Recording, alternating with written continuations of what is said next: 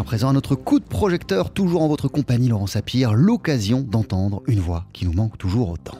La chance dans la vie que tu peux avoir, c'est d'avoir une passion. Parce que passer sur cette terre euh, gratuitement, euh, tu ne sais pas pourquoi tu es là, tu ne sais pas où tu arrives, tu ne sais pas quand tu pars. Entre les deux, c'est bien de s'amuser quand même, d'être motivé à faire quelque chose. Ah, une voix rire également Manu Dibango Forever avec un documentaire qui lui est consacré et qui sort en salle ce mercredi. Tonton Manu, c'est le titre de ce très beau et tendre documentaire signé euh, Thierry Dechy et Patrick Puzna. Ils ont filmé euh, le saxophoniste et chanteur camerounais dans ces cinq dernières années avant sa disparition l'an passé.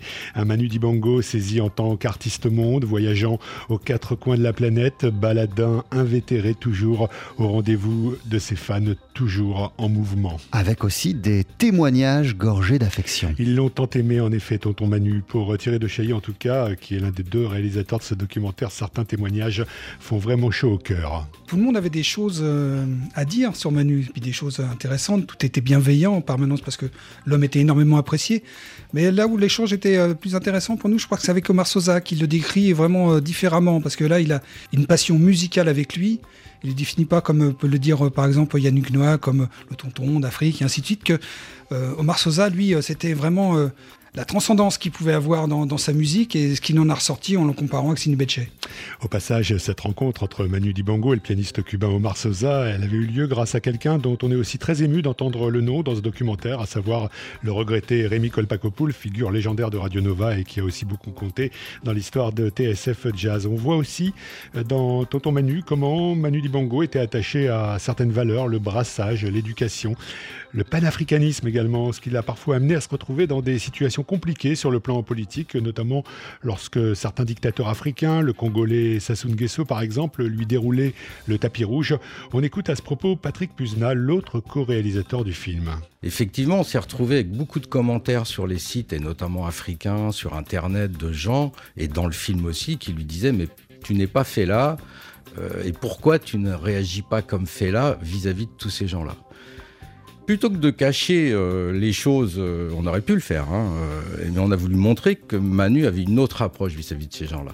On s'est retrouvé avec Sassou Nguesso et Manu Dibango, qui, quand vous le regardez bien dans le film, dit Je suis là parce que Sassou Nguesso nous parle de culture et parce qu'il défend la culture dans son pays aujourd'hui. Mais c'est tout, pas plus que ça ce qui ne l'a pas empêché d'aller à son palais, dans ses appartements privés, discuter avec lui. On ne sait pas ce qu'il se raconte mais on est sûr qu'il lui disait euh, des choses euh, importantes et fortes. Aucune ambiguïté en revanche dans cette autre scène du documentaire, sans doute la plus forte, celle de Saint-Calais dans la Sarthe, où Manu Dibango était collégien en 1949 après son départ du Cameroun. Il y retourne à Saint-Calais. C'est vraiment alors la fête à Manu, comme le souligne Thierry de Chailly. Cette scène est importante. Déjà, elle était importante pour Manu parce que c'est ses racines. Autant le, le Cameroun sont ses racines, autant Saint-Calais dans la Sarthe et sa racine parce que c'est le premier endroit où il arrive en France, c'est là où il a commencé à faire ses études, c'est là où il a été confronté, on va dire, aux Blancs et inversement. C'est-à-dire que c'est vraiment le début de son histoire qui lui a permis d'en arriver là où il en est aujourd'hui, enfin là où il a été jusqu'à jusqu'à jusqu'à maintenant. Et donc c'est vraiment et Il était content de l'accueil qui lui avait été fait là-bas? Ah, il était enthousiaste en plus. Euh, bon, il y avait sa salle qui porte son nom, il y a un saxo, et puis pour lui c'était un aboutissement en même temps. Il est arrivé là, il, était, il avait 14 ans, il y revient 70 euh, ans après.